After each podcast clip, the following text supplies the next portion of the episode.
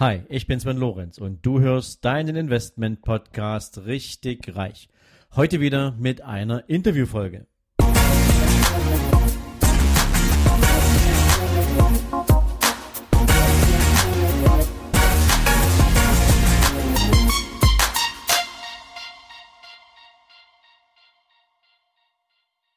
Hallo und herzlich willkommen in deinem Investment Podcast Richtig Reich. Heute wieder mit einer Interviewfolge und Leute, ihr werdet es nicht glauben, ich habe heute einen Mann, der mich bei unserer ersten Begegnung absolut geflasht hat. Das heißt, erste Begegnung physisch. Ich kannte ihn vorher schon so ein bisschen über seinen Social Media Auftritt, auch über einen gemeinsamen Bekannten, der bei ihm auf einer Veranstaltung aufgetreten ist. Aber ähm, wenn man diesen Mann begegnet, ähm, dann muss ich ehrlicherweise zugeben, ähm, der kommt nicht nur in den Raum rein, der erscheint. Und ähm, er hat eine Ausstrahlung, die Kraft und Würde verleiht und ähm, die dir sagt, wenn du ihn an deiner Seite hast, dann wird alles gut. Und das sage ich, obwohl ich ungefähr 20 Jahre älter bin als dieser Superstar. Der aufgehende Stern am Unternehmerhimmel würde ich jetzt fast wirklich so sagen. Ähm, sein Beiname ist Mr. Umsetzung. Er ist mehrfach Unternehmer. Er ist Keynote Speaker, Podcaster mit dem Podcast Dein bestes Jahr. Und ich spreche von niemand geringerem als Lauri Kult. Lieber Lauri, herzlich willkommen hier in meinem Podcast Richtig Reich. Ja, lieber Sven, erstmal herzlichen Dank für die wundervollen Worte, für die tolle Anmoderation und ich freue mich extrem, heute bei dir zu sein und äh, bin gespannt, über was wir alles so quatschen werden. Ja, da kannst du ganz gespannt sein. Du kennst ja zum Glück die Fragen noch nicht. Ähm, so geht es übrigens aber allen Interviewgästen. Also da mache ich natürlich auch für dich keine Ausnahme. Ähm, für alle, die natürlich ähm, jetzt überlegen, Mensch, wo haben sich die Jungs getroffen? Lauri und ich sind uns vor einigen Wochen beim äh, Goldprogramm von Hermann Scherer begegnet, wo wir gemeinsam vier sehr, sehr intensive, sehr spannende Tage erlebt haben. Und ähm, natürlich auch Gelegenheit hatten, uns entsprechend kennenzulernen. Und wir haben natürlich den ein oder anderen Austausch auch zu unseren Business-Aktivitäten gemacht. Und ähm, Mr. Umsetzung klingt ja schon mal wie ein Versprechen. Und insofern möchte ich natürlich heute mit dir, Lauri, gerne ein bisschen über das Thema Umsetzung sprechen, weil es die logische Konsequenz von, von, von etwas ist, was die Menschen als Konsum betrachten. Ja, also erst konsumieren, dann muss ja irgendwas passieren.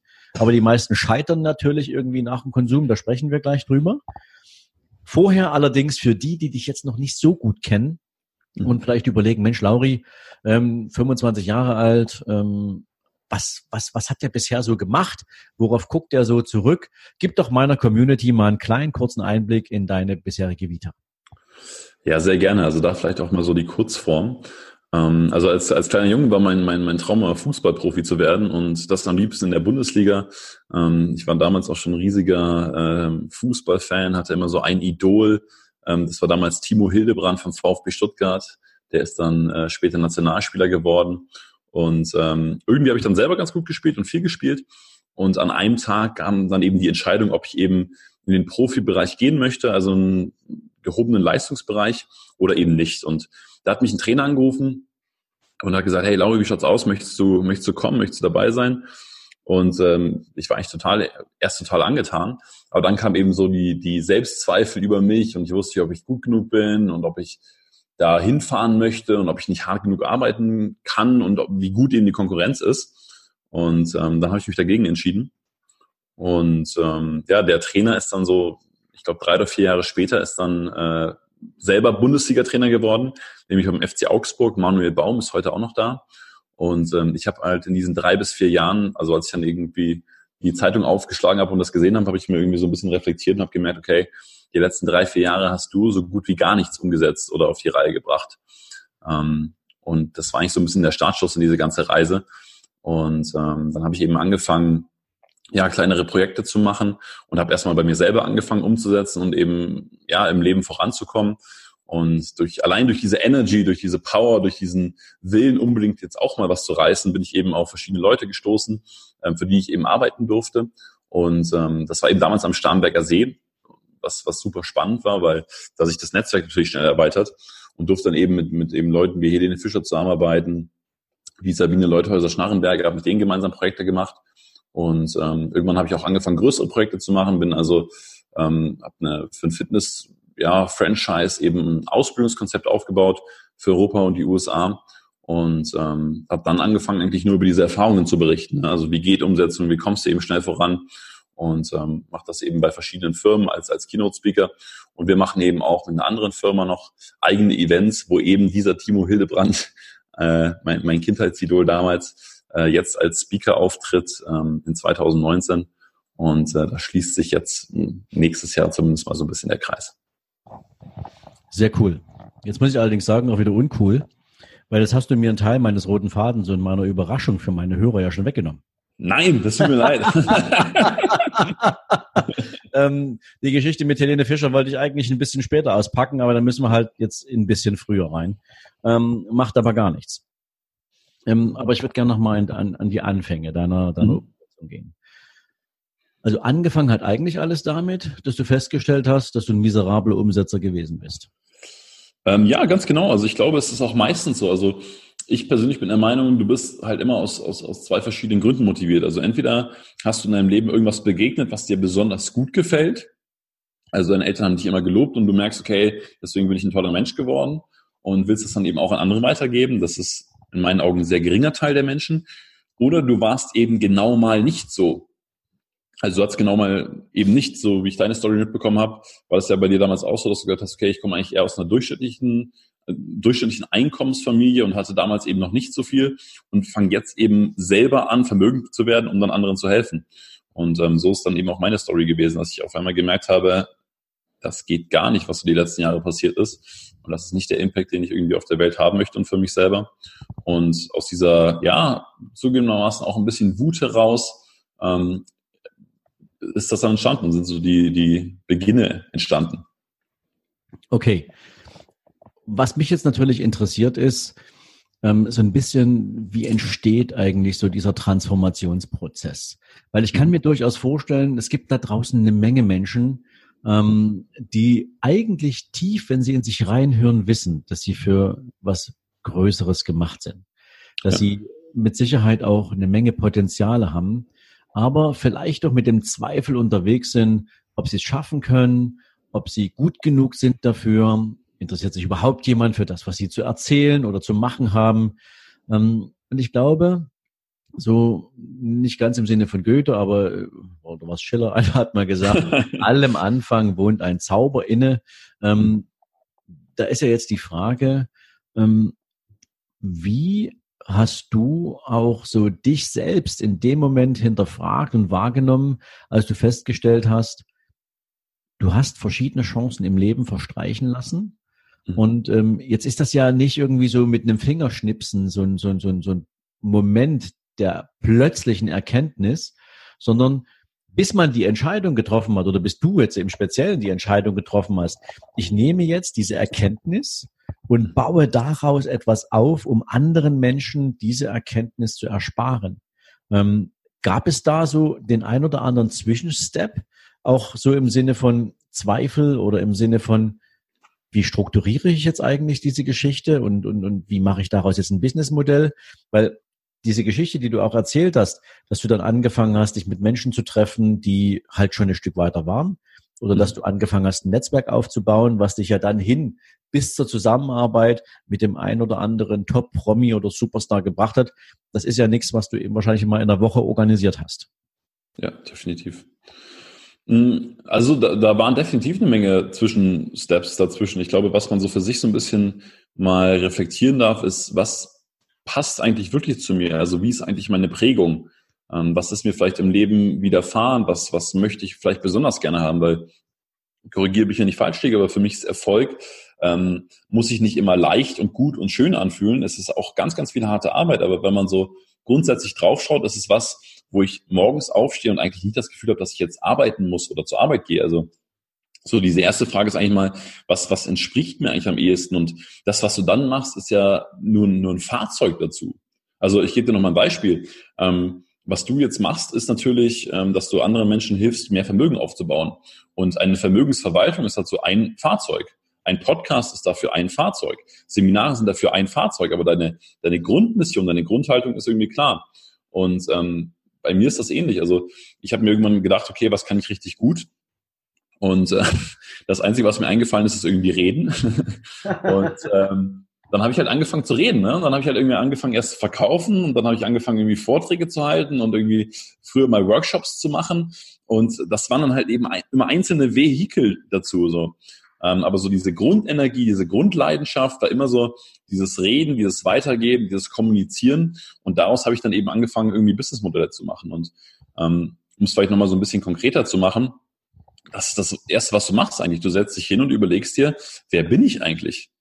Also wer bin ich denn eigentlich wirklich? Und ähm, dann machst du dich mal frei von allen Abhängigkeiten, in denen du irgendwie drin bist, sei es jetzt Job, sei es Familie, sei es Partner, sei es ähm, Studium, in welcher Lebensphase du auch eben bist, aber dass, dass du das mal alles von dir wegwischst und überlegst, okay, wenn es keine Begrenzungen gäbe, wer bin ich denn eigentlich? So. Und auf der anderen Seite vom Papier schreibst du vielleicht auf, wer bin ich nicht? Also das, das, das ist ja der, der Grundgedanke irgendwie auch von, von Umsetzung, von Erfolg, von Positionierung, mal überlegen, welche Sachen möchte ich eigentlich nicht machen, mit welchen Menschen möchte ich nicht verkehren und wofür möchte ich nicht stehen. Und das klingt jetzt vielleicht im ersten Moment ein bisschen hart, aber wenn du immer über dich glaubst, dass du Stellvertreter bist oder die Nummer zwei bist oder ähm, jemand bist, mit dem man es ja machen kann oder äh, der bist, der es allen recht macht, dann wird das auch eine ganze Zeit lang so bleiben bis du eben diesen Rotstift nimmst und es einfach mal durchstreichst und dir klar machst, wofür stehe ich, wofür stehe ich nicht. Und ähm, wenn du das, das sorry, wenn du, wenn du das dann einmal klar gemacht hast, ähm, dann kannst du eine saubere Planung aufstellen und überlegen, okay, was sind jetzt vielleicht Maßnahmen, was sind Umsetzungsschritte, um dahin zu kommen, wo ich eben hin will. Sehr cool. Ich bin dir extrem dankbar für diese Aussage, weil in der steckt ein, ein Satz drin, ähm, der zweite Platz ist der erste Verlierer. Ja. Und ähm, ich glaube, das ist etwas, was man sich wirklich mal auf der Zunge zergehen lassen muss. Es ist natürlich immer die Frage, ob du ganz oben mitspielen willst oder nicht. Und jeder, der mal irgendwie in einem Mannschaftssport gespielt hat oder auch im Einzelsport, aber der weiß, es gibt immer noch ein größeres Ziel. Ja, der, der Weltmeister geworden ist, der weiß, ähm, die, die größte sportliche Trophäe, die du mitnehmen kannst, ist halt der Olympiasieg, wenn deine Sport, Sportart sicherlich olympisch ist. Aber es gibt also immer dieses Ziel, wo du noch mehr willst und noch mehr kannst. Ja, und vielleicht noch ein Satz dazu. Also die Frage ist ja auch, womit vergleichst du dich und wann macht das Sinn, sich zu vergleichen? Also ich bin zum Beispiel großer Fan, sich im Business mit verschiedenen Menschen zu vergleichen. Einfach, weil sie dir andere Ideen geben, weil sie dir neue Horizonte erweitern, weil sie dir neue Referenzen geben. Also klar schaue ich mir die Besten meiner Branche an und schaue, okay, was kann ich da vielleicht auch von machen? Was kann ich vielleicht kopieren? Wie kann ich vielleicht in die Richtung gehen? Wie kann ich vielleicht was ähnliches machen? Auf der anderen Seite, wenn ich jetzt meine Beziehung anschaue, ähm, da vergleiche ich mich mit niemanden, habe aber trotzdem den Anspruch, die, die beste Beziehung meines Lebens zu führen. Und ähm, Deswegen darf man auch gerne mal switchen zwischen externer Motivation und wirklich interner Motivation und Anspruch von, was will ich eigentlich? Ja, wobei, ähm, ich bin nicht ganz dabei. Ähm, ich, ich finde, der Vergleich, also dieser Begriff Vergleich, ja, legt ja immer nahe, ähm, dass man sich an dem anderen orientiert. Mhm. Und ähm, insofern hat das natürlich auch immer so, so Rückschlagpotenzial. Ja. ja. wenn du feststellst, ähm, ein anderer ist in einem Teilbereich eines Business ein Stück weiter als du, dann hängt das natürlich immer von deiner Persönlichkeit ab und von den aktuellen Lebensumständen, in denen du dich befindest, ob dich diese Erkenntnis jetzt motiviert und zu einer besseren Leistung anspornt oder ob sie dich jetzt einfach gerade mal runterzieht. Ja, und definitiv. Ähm, von daher bin ich immer ein Freund davon zu sagen, was kann ich von anderen lernen? Einfach wirklich immer nur unter dem Kontext lernen und zwar ist mir das dann völlig egal, ob das jetzt ein Mitbewerber ist oder ob das jetzt jemand ist, der in einem völlig anderen Businessmodell ist. Ähm, vielleicht hilft dir das Beispiel da auch ein bisschen, lieber Hörer. Ähm, du wirst mich zum Beispiel nie auf irgendeiner Investmentmesse finden oder auf irgendeiner Vermögensverwalterkonferenz finden. Weil was will ich da? Was will ich mir die Sorgen und Nöte meiner Arbeits-, meiner, meiner Berufskollegen anhören? Die bringen mich nirgendwo hin aber mich mit Menschen unterhalten, die in ihrem Unternehmen ganz weit vorne sind, die vielleicht auch durch andere Aktivitäten total neue, spannende Strategien entwickelt haben, die vielleicht gar nicht mit meinem Markt in irgendeiner Form zu vergleichen wären. die aber das Potenzial haben, mich und meine Unternehmen groß zu machen, besser zu machen, das gucke ich mir viel lieber an. Ähm, aber dieses ähm, mit den Wölfen heulen in derselben Branche, da habe ich überhaupt keinen Nerv für. Ja? Auf gar keinen Fall. Also vielleicht, um das auch nochmal ein bisschen deutlicher zu machen, also ich glaube, es lohnt sich an, an Benchmarks zu orientieren, aber die Benchmarks müssen jetzt zum Beispiel nicht Zahlen sein. Also wenn ich mir zum Beispiel angucke, wen kenne ich so in meinem Umfeld und in meinem Netzwerk, wer eine hervorragende Führungskraft ist, so, und da fallen mir natürlich zwei, drei Leute ein und dann überlege ich mir, okay, was machen die denn so besonders großartig? Was machen die denn so besonders toll? Einfach um, um meinen Kopf wieder zu verwirren, um wieder eine neue, eine neue Art von Denken zu kreieren, einfach um dahin zu kommen. Ich setze noch einen drauf, Lauri, und dann gehen wir mal in ein anderes Thema rein. ich setze aber noch einen drauf. Das Ziel muss sein, die Benchmark zu werden. Klar. Ja. Okay. Du hattest vorhin erwähnt, dass du nach einer entsprechenden Zeit dann auch die Gelegenheit hattest, deine Skills, deine, deine Fähigkeiten auch in die Kooperation mit teilweise sehr prominenten Persönlichkeiten einzubringen. Ja, du hattest jetzt ähm, zum Beispiel Helene Fischer angesprochen. Mhm. Ähm, wenn ich mir jetzt gerade mal so jemanden angucke wie Helene Fischer, die in einem sehr, sehr, sagen wir mal, in einem Markt verkehrt, der nichts verzeiht. Ne? Mhm. Also das Musikbusiness ist ja ist ja ähm, ein Haifischbecken vorm Herrn. Ja, und du brauchst dir ja bei so einer Frau wie einer Helene Fischer nur angucken, hat die heute das Kleid an und morgen das Kleid an, dann kann die heute von der Presse geliebt werden und morgen wird die zerrissen. Ja. ja. Ähm. Das heißt also so, das ist natürlich ein permanentes Hin und Her der Gefühle, der Emotionen. Da musst du ja ein Mordsprofi sein. Und das heißt, neben der, neben einer perfekten Performance, die ja natürlich nicht unbedingt deine Möglichkeiten der, der Einflussnahme haben, ähm, geht es ja auch um solche Sachen wie Timing.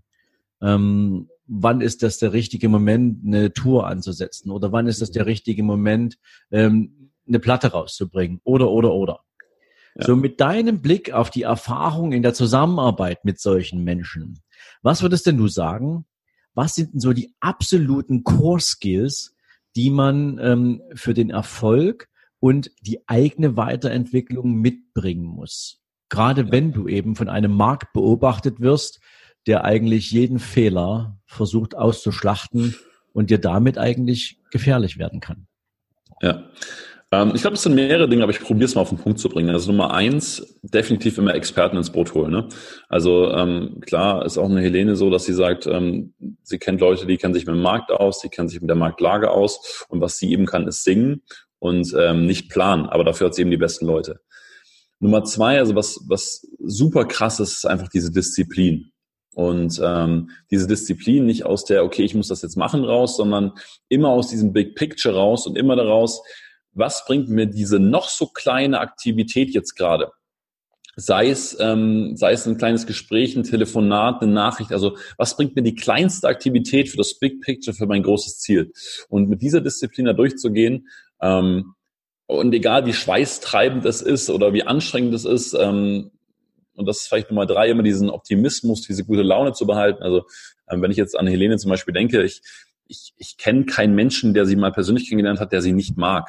Also ähm, die ist dermaßen ähm, charming und, und ähm, geht auf Menschen zu und ist fröhlich und gut drauf. Also ähm, das ist das ist echt so ein Core Skill. Also ähm, wirklich Menschen für sich zu gewinnen, ja, und einfach nicht mit dem, nicht mit dem Kontext eben, ja, interessant wirken, sondern interessiert sein.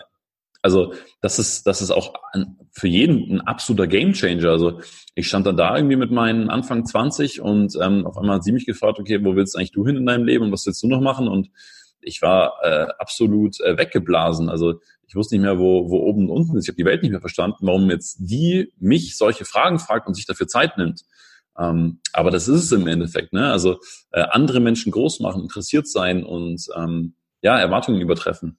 Und der letzte Skill ist, glaube ich, und wie du schon gesagt hast, natürlich immer neue Ideen haben, ist dieses absolute Großdenken. Also ähm, immer die Dinge äh, für fünf, für zehn, für zwanzigfachen überlegen, okay, was könnte man noch machen? Wie kann man den Mehrwert nochmal erhöhen? Was, was hat vielleicht noch keiner gemacht? Nicht immer nur in Verbesserungen denken, sondern wirklich immer in neuen Möglichkeiten denken, in, in neuen Botschaften denken. Und ähm, ja, es war einfach wahnsinnig beeindruckend und inspirierend damals, ähm, mit so vielen verschiedenen Leuten zusammenzuarbeiten. Und ähm, ich glaube, wenn man sich so an den Skills so ein bisschen orientiert, dann gibt es kein Business auf der Welt, in dem man nicht erfolgreich wird. Du hast gerade einen spannenden Satz geprägt oder eine spannende Bezeichnung geprägt, nämlich das Thema Disziplin. Mhm. Ähm, ich glaube, Disziplin ist eigentlich so der absolute Grundstil, den du brauchst, wenn du an dir regelmäßig arbeitest. Mhm. Du hast aber auch gesagt, und das finde ich spannend, deswegen möchte ich das gerne nochmal wiederholen, ähm, wenn du weißt, wie wichtig Disziplin ist, dann musst du auch in dem Moment wissen, und zwar je mehr du in die Öffentlichkeit gehst, dass jede Aktivität, die du entfaltest, die beobachtbar ist, ähm, dass die auch auf den Erfolg einzahlt oder eben nicht. Ja. Und ich glaube, das ist vielen gar nicht bewusst, ähm, die sich einfach mal nur so geben, wie sie sind.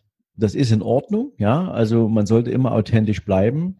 Aber es ist natürlich die Frage, in welchem Umfeld, in welchem Kontext ähm, trage ich zum Beispiel welche Klamotten, ja, oder ähm, wie, wie, wie äußere ich mich natürlich auch in der öffentlichen Wahrnehmung ähm, und dass jedes Argument, alles, was ich tue, sage, was ich zeige, was ich poste, ähm, das wird bewertet vom Markt, von meinen potenziellen Kunden, aber eben auch von potenziellen Wettbewerbern.